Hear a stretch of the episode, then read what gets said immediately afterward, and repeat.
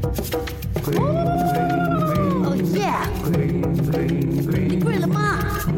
你了吗？大家好，我是自由经理，有 long time no see，是不是 m i 我嘞？哈哈 o k 昨天呢就讲哦，为什么水费钱之后不可以去自由潜？因为这个减压病啦啊！今天我就跟家 explain 一下，what is 减压病？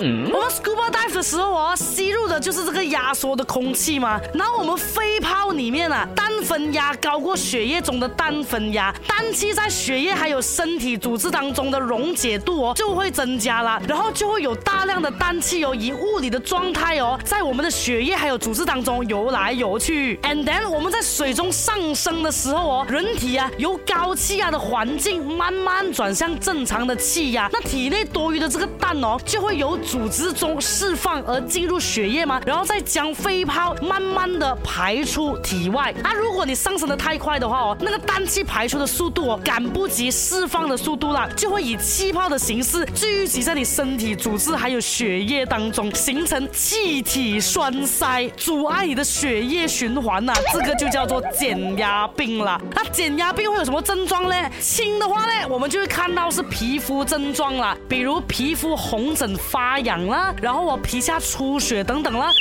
中度就会造成四肢关节还有附近肌肉疼痛，去到严重的话是会导致神经、循环、呼吸、消化系统障碍，甚至是死亡的。所以大家明白了，为什么 scuba dive 之后不可以马上 free dive？为什么 free dive 下海不可以吸 scuba dive tank 里面的氧气？为什么 scuba dive 之后不可以马上坐飞机？呀，这些都是会引。来减压病的，不过你也不要因为这样子哦，就害怕去潜水哈。我们去潜水是有上课的吗？老师会教你的。你有了这些能力之后，你不要犯错，不是没有事咯。海底的世界还是很让人 relax，让人很 happy 的。